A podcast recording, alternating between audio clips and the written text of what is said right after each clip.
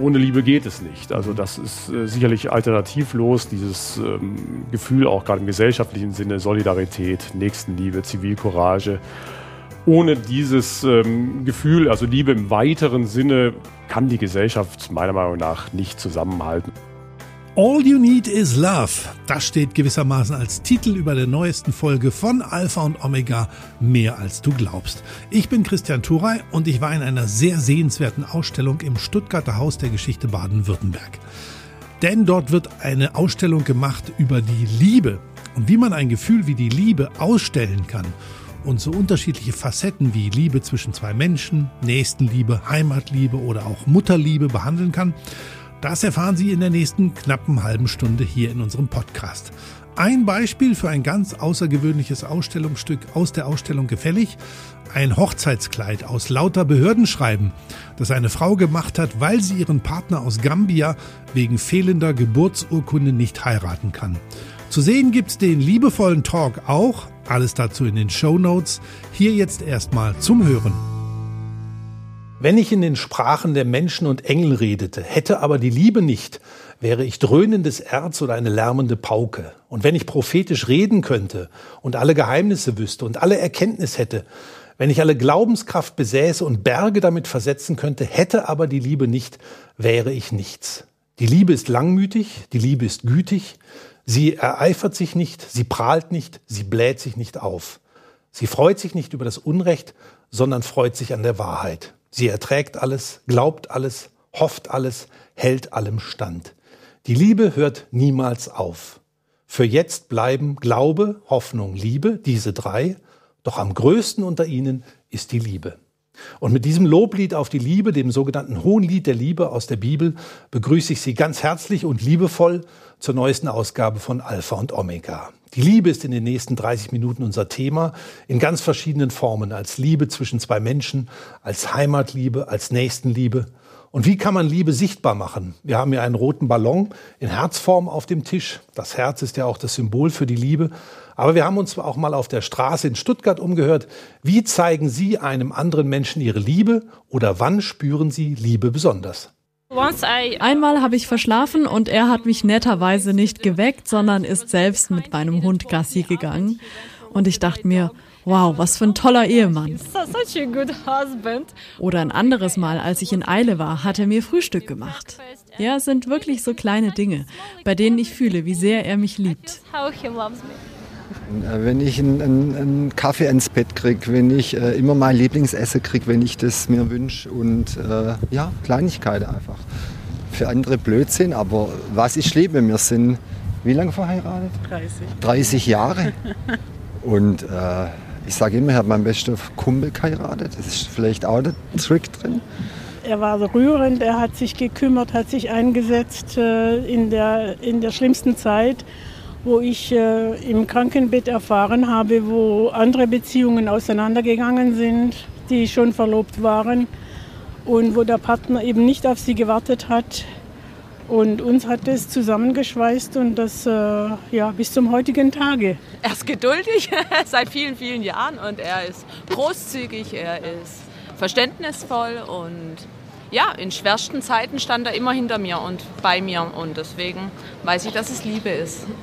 Sie weiß, was Liebe ist und was Liebe alles sein kann. Das kann man derzeit im Stuttgarter Haus der Geschichte Baden-Württemberg in einer großen Landesausstellung erleben. Liebe, was uns bewegt, heißt diese Ausstellung. Und Sebastian Dörfler ist einer der Kuratoren für diese Ausstellung.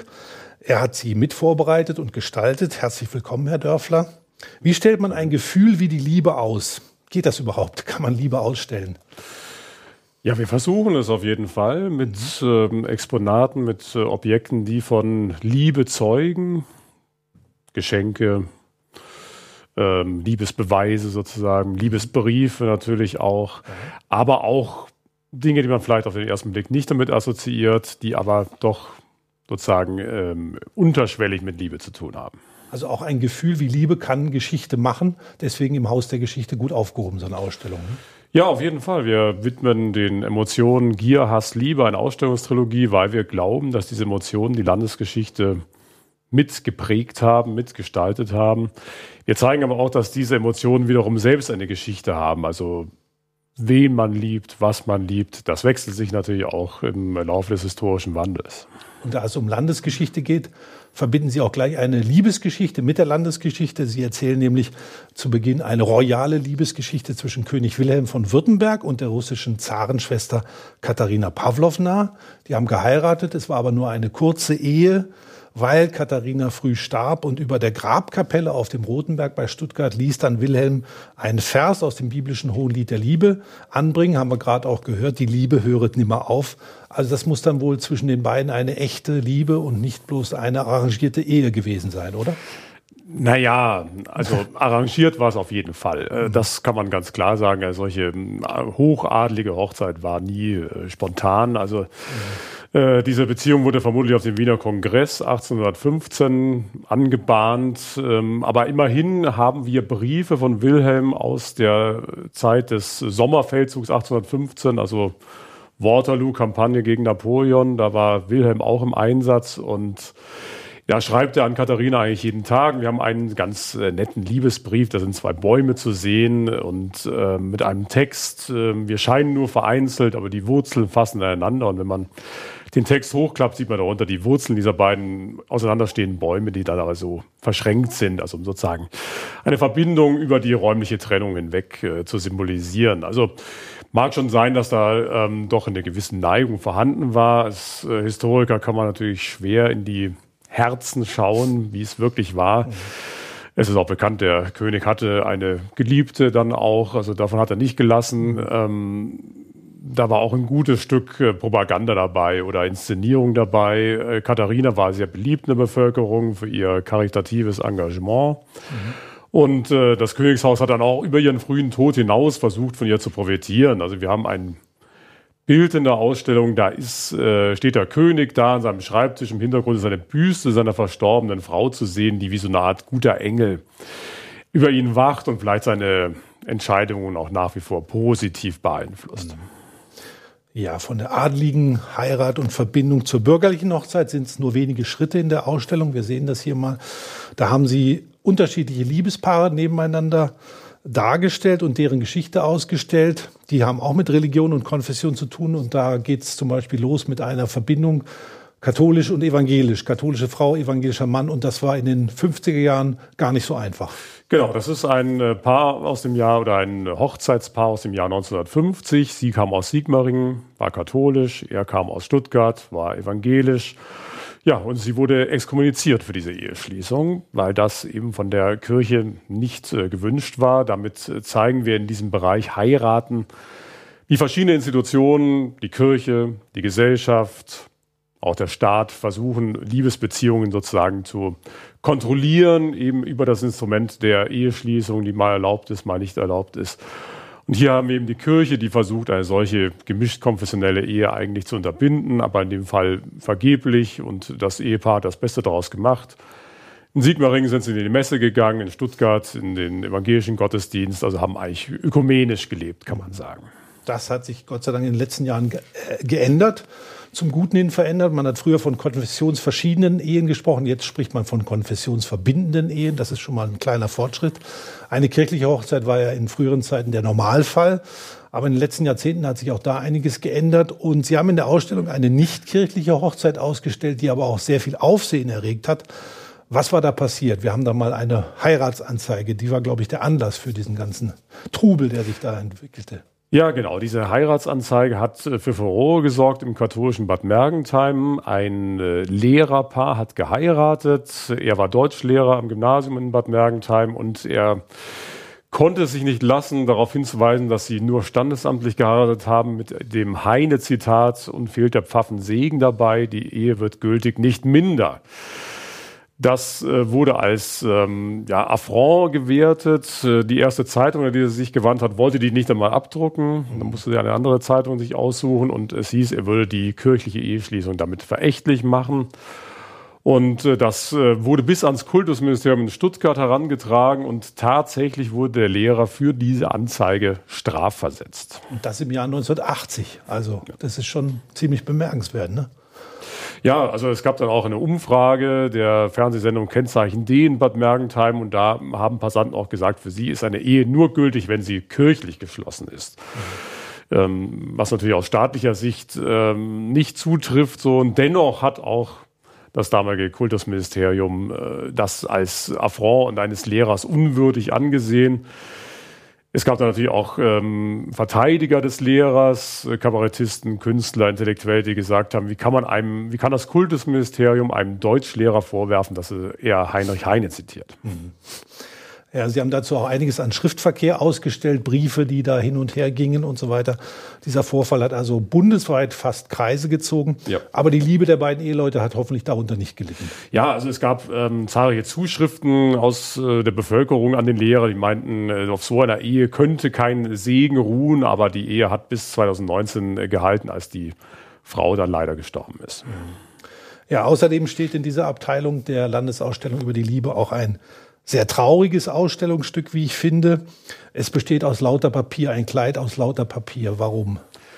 Ja, das ist ein sehr spezielles äh, Hochzeitskleid. Erstens, weil es aus Papier ist. Zweitens steht es für eine Hochzeit, die bis heute nicht stattgefunden hat. Eine Hochzeit, die nur geplant war, gewünscht war, die stattfinden konnte. Ähm, das Paar lebt heute in Ravensburg. Sie ist Lehrerin. Der Mann ist Goldschmied und stammt aus Gambia ist nach Deutschland geflüchtet äh, 2015 und ähm, hat keine Papiere mitgebracht. Er hat keine Geburtsurkunde. Ohne Geburtsurkunde kann nicht geheiratet werden. Und ähm, der Versuch, seine Identität nachzuweisen, ist gescheitert. Das ist sehr kompliziert über das äh, über diplomatische Kontakte nach Gambia und so weiter ein, hat ein Jahr lang gedauert ohne Ergebnis und wie gesagt, solange er keine Geburtsurkunde hat, wird ihm die Eheschließung verweigert und solange kann er auch nicht Deutscher werden. Er hat auch ähm, nicht einmal eine Aufenthaltsgenehmigung, er ist nur geduldet, muss alle drei Monate seine Duldung verlängern lassen und das, obwohl er eine kleine Tochter hat mit der Lehrerin zusammen und obwohl er als Goldschmied auch fest angestellt ist. Ähm, dieses Papierkleid steht für den Protest gegen die Bürokratie, gegen diese Bürokra äh, bürokratischen Schikanen. Und man muss dazu sagen, das Einzige, was von den Behörden wirklich problemlos erhalten hat, war eine Steuernummer. Ja, das geht dann ohne Probleme, ja. ja. Ja, ein ganz aktuelles Ausstellungsstück findet sich auch noch in dieser, äh, an dieser Stelle zum Thema Liebe zwischen Menschen. Das ist ein Metallzaun der zu Beginn der Corona-Pandemie äh, 2020 an der deutsch-schweizer Grenze zwischen Konstanz und Kreuzlingen aufgestellt worden war, damit die Menschen nicht zueinander kommen konnten. Also die, die nicht verheiratet waren, durften sich nicht begegnen, damit das Virus sich nicht weiter ausbreiten sollte. Das ist ja eigentlich auch ein sehr trauriges Ausstellungsstück. Ja, also ein Ausstellungsstück, das man sich eigentlich im Jahr 2020 kaum noch vorstellen kann. Ähm, es hing dann auch ein Schild daran, Angela, also adressiert an die Bundeskanzlerin Angela Merkel, Angela, die Mauer muss weg. Also eine Anspielung ja. auf die äh, auf die Zonengrenzenmauer äh, dieser Grenzzaun, der tatsächlich Liebende getrennt hat. Also es gab dort Paare, die haben sich äh, vom 16. März 2020 bis 16. Mai 2020 nur sozusagen getrennt vom Zaun treffen können. Mhm. Auf der einen Seite des Zauns die eine, auf der anderen äh, Seite der andere. Wir haben ein Paar, ähm, er kam aus, äh, er lebte in der Schweiz, sie in Konstanz, die hatten sich vor sechs Wochen erst kennengelernt und jetzt äh, standen sie da und der Zaun hat sie getrennt, sie waren nicht verheiratet, sie durften nicht die Grenze überqueren, denn das war nur mit triftigem Grund erlaubt. Und Liebe war kein triftiger Grund. Ja, Im Fall des Corona-Sperrzauns hätte Liebe also Grenzen überwinden müssen, was aber nicht immer gelungen ist. Das war mühsam und anstrengend. Ähm, wenn wir 80 Jahre zurückgehen in der Geschichte, in den Zweiten Weltkrieg, da konnte es auch lebensgefährlich sein, wenn Liebe Grenzen überwand. Erna R., das war eine junge Näherin aus Göppingen, die verliebte sich im Juli 1940 in einen französischen Zwangsarbeiter.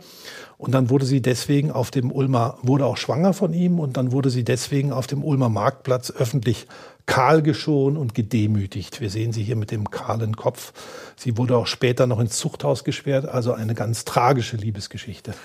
Ja, das ähm, ist ein Beispiel für die verbotene Liebe, also Liebesbeziehungen, die in der Zeit der nationalsozialistischen Diktatur explizit verboten waren. Also Liebe zum Feind sozusagen, das ähm, ging nicht. Also schon für einen Kuss mit einem eine deutsche Frau mit einem Zwangsarbeiter oder die einen äh, Kriegsgefangenen küsst, konnte für ein halbes Jahr ins Gefängnis kommen. Und äh, für den äh, Zwangsarbeiter oder den Kriegsgefangenen äh, konnte das wirklich tödlich enden.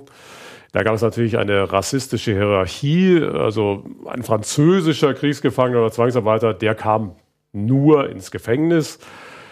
War es ein Pole oder ein Russe, dann wurde der in vielen Fällen tatsächlich ermordet dafür. Also das war, konnte tödlich enden und auch für die Frau natürlich eine dramatische Situation, diese öffentliche Demütigung zunächst und dann aber auch eben wirklich die Haft und bis hin zur KZ-Haft auch für eine solche Liebesbeziehung, die eben die ja, rassischen, wie man damals sagte, Grenzen überschritt oder einfach eben diese Freund-Feind-Konstellation unterlief. Das war explizit nicht geduldet. Ja, und wie konnte es zu solchen öffentlichen Demütigungen kommen? Das lag natürlich damals auch an der großen Begeisterung vieler Menschen im Dritten Reich für den Nationalsozialismus und speziell für Adolf Hitler. Wir haben hier ein Foto, das Hitler im Schwarzwald zeigt mit Frauen vom Reichsarbeitsdienst. Was lesen Sie aus einem solchen Foto heraus? Ja, das ist mal ein bisschen ähm, schwierig, sich mit äh, solchen historischen Gefühlsäußerungen auseinanderzusetzen. Ich glaube, wir tendieren immer ein bisschen leichtfertig dazu, sowas ähm, für eine reine Inszenierung zu halten. Ich halte diese Emotionen durchaus für echt. Ähm, sie sind sicher ein Stück weit auch ähm, befohlen oder anerzogen. Es ist gewünscht, dass man in Gegenwart des Führers lacht, sich fröhlich gibt, aber ähm, das muss nicht unbedingt heißen, dass das nur gespielt war. So, das, ich glaube, es war teilweise wirklich echt und teilweise kann dieses Anerzogene ja auch echt werden, sozusagen, dass äh, diese Emotionen sozusagen dadurch, dass man angehalten ist, sie zu zeigen, dass man sie auch tatsächlich verinnerlicht. Also ich halte diese Emotionen für glaubhaft, äh, zumal äh, dieses Foto ist aus dem Jahr 1940 nach dem erfolgreichen Krieg äh, gegen Frankreich. Hitler war auf dem Gipfel seiner Popularität und ähm, ich glaube nicht, dass das gespielt ist. Sie haben ja auch noch andere Belege für diese Führerliebe, nämlich Liebesbriefe an den Führer. Ne? Es gibt Liebesbriefe an den Führer, die im Bundesarchiv aufbewahrt werden. Das war wirklich regelrechte Fanpost, äh, mhm. gerade von Frauen, die tatsächlich für diesen Politiker geschwärmt haben. Man ja. kann es nicht anders sagen. Ja, und diese übersteigerte Führerliebe und auch Heimatliebe, die ja zu Nationalismus führte und zu tödlichem Nationalismus, führte auch hin zu Ausgrenzungen, auch bis hin zur Ermordung vieler Menschen in den Konzentrationslagern. Besonders jüdische Menschen waren ja ins Visier der Nazis geraten, nur wenige konnten sich retten. Da haben Sie auch in der Ausstellung ein Beispiel für eine solche Rettung durch Mutterliebe in dem Fall deutlich gemacht an einem Etui für Taschentücher. Welche Geschichte gehört dazu?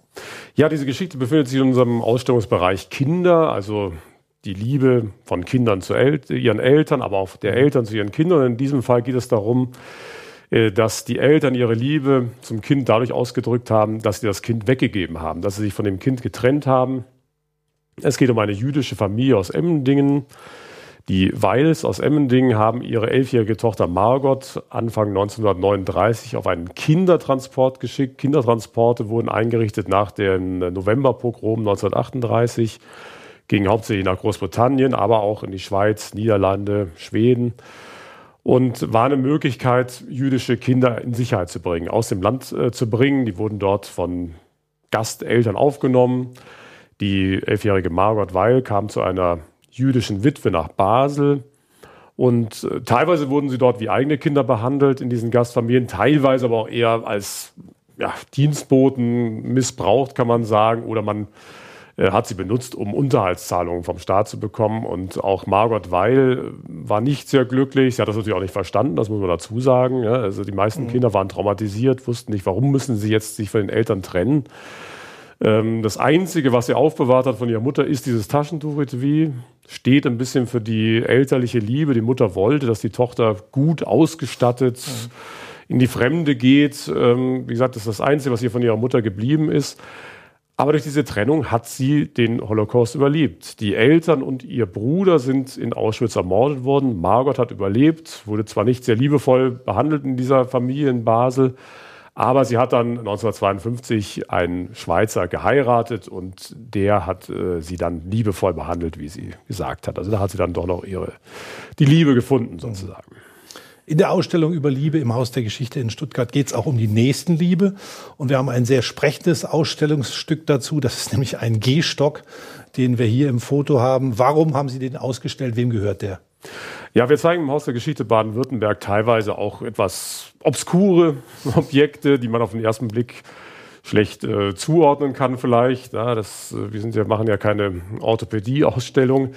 Dieser Gehstock steht tatsächlich für gelebte Solidarität, Nächstenliebe, Zivilcourage, denn eine 82-jährige Rentnerin, Carolina Eichhorn, wurde Zeugin in einem Laden in Neckarsulm, wie eine junge Frau von einem Mann zu Boden geschlagen äh, und dann getreten wurde. Das war ihr Ex-Partner. Er hat seine Ex-Freundin hier brutal angegriffen und hätte sie möglicherweise getötet, wenn Frau Eichhorn nicht eingegriffen hätte. Sie hat mit diesem Gehstock auf den Rücken des Mannes so lange eingeprügelt, bis der äh, Täter von seinem Opfer abgelassen hat. Und die Polizei meint, sie hat vermutlich der jungen Frau damit das Leben gerettet. Frau Eichhorn hat fünf Kinder und die eine Tochter meinte zu mir, das war eigentlich ihr Lebensinhalt war, für andere da zu sein. Das war ihr Lebensmotto und ja, Zivilcourage, das ist eben aus unserer Sicht auch ein Stück von Liebe, denn äh, da geht es einfach auch darum, solidarisch zu sein, sich einfühlen zu können und eben miteinander zu leben und sich für den anderen einzusetzen. Ja, ein Beispiel für Zivilcourage, für Nächstenliebe und für solche Formen der Liebe haben Sie auch in einem kleinen Film in der Ausstellung, in dem eine evangelische Diakonisse berichtet, warum sie diesen Beruf, diese Berufung ergriffen hat. Und da schauen wir jetzt mal rein, was Schwester Margarete Mühlbauer aus Schwäbisch Hall über Liebe sagt. Pflege und Hilfe für andere, ob ich das im Krankenhaus mache oder im Kindergarten. Also das, da, da braucht man Liebe zum Menschen. Und ähm, man spürt, wenn euch gerade ähm, die Liebe nicht aufbringen kann, weil der Akku leer ist. Man muss selber auch gucken, dass man auch da immer die Möglichkeit hat, ähm, dass man geben kann. Das heißt, ich muss auch irgendwo empfangen. Und für mich war das Empfangen sehr stark immer in den Gottesdiensten. Also da würden bestimmt viele sagen, Pflege kann ein Beruf sein wie jeder andere. Für mich war es nicht. Er stößt dann schon an Grenzen, auch da, wenn einer denkt, es ist ein Beruf wie jeder andere und derjenige kommt als Pflegefachkraft in bestimmte pflegerische Bereiche rein, da braucht es dann einfach ein Quäntchen mehr. Das wäre dann die Liebe. Ohne die geht's nicht. Ich kann natürlich funktionell und ähm, etwas verrichten, aber das merkt es gegenüber. Tja, ohne die Liebe geht es nicht und es geht bei Ihnen auch um Nächstenliebe in der Ausstellung. Da findet sich auch dieses Perlenset von der kirchlichen Mitternachtsmission in Heilbronn. Für welche Liebe stehen diese Perlen? Diese Perlen stehen eigentlich für die Liebe zu sich selbst. Also das ähm, wird, äh, ist eine Methode, um Opfern von Zwangsprostitution und Menschenhandel ähm, die Selbstliebe zurückzugeben, Selbstachtung wieder zu gewinnen. Diese Perlen stehen jeweils für eine positive Erinnerung. Daraus wird ein Armband geknüpft. Es gibt Notizbücher, in die man schöne Erlebnisse einträgt, um ja eben die Liebe zu sich selbst zurückzugewinnen und auch sich selbst wieder achten zu können. Mhm. Als Liebesform gibt es ja auch gut biblisch begründet die Feindesliebe. Jesus sagt ja zum Beispiel, liebt eure Feinde. Sie haben zu diesem Thema einen Pflug ins Haus der Geschichte gestellt. Warum dieser Pflug? Ja, der stammt von einer Pflugscharaktion aus dem Jahr 1983. Protest gegen die Nachrüstung, gegen den NATO-Doppelbeschluss, gegen die Stationierung von amerikanischen Mittelstrecken, Atomraketen in Deutschland. Kam in einer Kaserne in Schwäbisch Gmünd zum Einsatz. Äh, Friedensaktivisten, darunter auch ein katholischer Pfarrer aus den USA. Diese Pflugschar-Bewegung stammt aus den USA, wurde dort von katholischen Priestern ins Leben gerufen, war da beteiligt. Die haben tatsächlich diesen Flug in die Kaserne geschleppt, um das Motto Schwerter zu Pflugscharen, also dieses biblische Motto zu visualisieren und äh, haben sich dort eben gegen Atomwaffen eingesetzt. Es geht in der Ausstellung aber nicht nur um Nächstenliebe, sondern auch sozusagen um Fernstenliebe, denn sie behandeln auch das Thema weltweite Solidarität. Da geht es zum Beispiel um einen Aktivisten, der gegen Atomwaffenversuche protestiert hat, oder auch um die Eine Weltbewegung, die vor genau 50 Jahren entstand. In Stuttgart der erste Weltladen, damals noch so genannt äh, dritte Weltladen. Äh, da wurde dann Kaffee, Schokolade, andere Waren aus der dritten, sogenannten dritten Welt damals verkauft. Wird da auch mit Liebe ein Geschäft gemacht? Ursprünglich nein. Also ursprünglich war natürlich die Intention ganz klar, möglichst viel Umsatz zum Wohle der ähm, Produzenten hier ja. äh, zu generieren, also ohne eigenen Gewinn. Äh, das war auch christlich motiviert. Ähm, später war es dann eher so eine Art linke Bewegung, kann man sagen. Heute ist natürlich umstritten, dieses Fair Trade hat inzwischen die Discounter erreicht und äh, ob das dann wirklich fair ist, ähm, ob das wirklich im Sinne dieser ursprünglichen Zielsetzung ist, das ist stark umstritten, ja. Aber ursprünglich ist es äh, ganz klar ein ja, Zeichen der Solidarität und Nächstenliebe, würde ich sagen. Und ich glaube auch viele Ehrenamtliche, die sich ja in solchen Weltläden engagieren, machen das auch mit viel Liebe, Ja. wenn sie da dieses Engagement betreiben, ja. Was würden Sie denn sagen, wenn Sie sich jetzt so mit Liebe beschäftigt haben? Wie viel Macht hat die Liebe? Ist sie ohnmächtig doch irgendwo oder ist sie am Ende doch das größte der Gefühle? Was würden Sie so einschätzen? Ja, da schließe ich mich der Diakonisse an. Äh, ohne Liebe geht es nicht. Also das ist äh, sicherlich alternativlos, dieses ähm, Gefühl auch gerade im gesellschaftlichen Sinne, Solidarität, Nächstenliebe, Zivilcourage. Ohne dieses ähm, Gefühl, also Liebe im weiteren Sinne, kann die Gesellschaft meiner Meinung nach nicht zusammenhalten oder nicht äh, zusammengehalten werden. Es gibt Alternativmodelle eben im Nationalsozialismus, negative Integration durch Feindbilder, durch Antisemitismus, aber positiv kann das eben nur mit solchen Liebesgefühlen im weiteren Sinne geschehen. Ja. Haben Sie das Gefühl, wenn Sie auf die Gesellschaft so schauen, dass unsere Gesellschaft liebloser geworden ist in den letzten Jahren?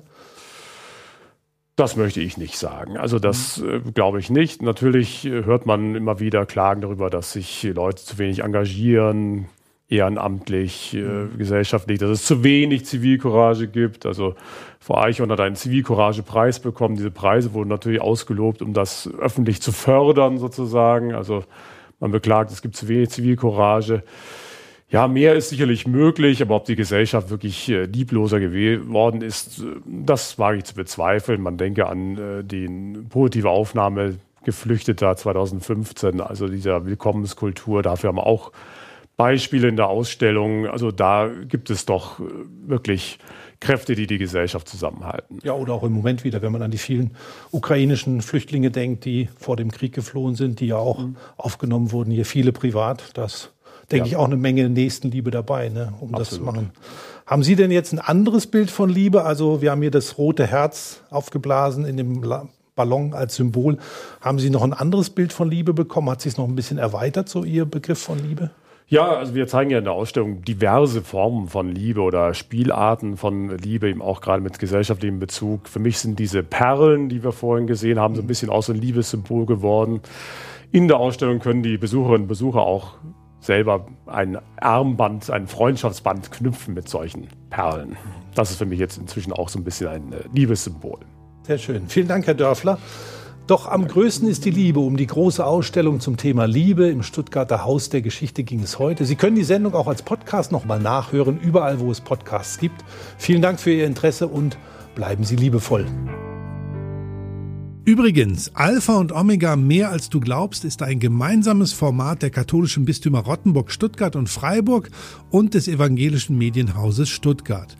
Zu sehen sind die Sendungen bei den privaten Fernsehsendern in Baden-Württemberg, auf Bibel TV und auf YouTube. Weitere Infos finden Sie unter kirchenfernsehen.de und kipp-tv.de. Wenn Sie Fragen, Wünsche und Feedback haben, dann schreiben Sie uns gerne eine Mail an podcast.kipp-radio.de. Und wenn Ihnen diese Folge gefallen hat, dann hören Sie doch mal rein in Podcast Folge Nummer 70. Da geht es um das Liebessymbol schlechthin, um das Herz.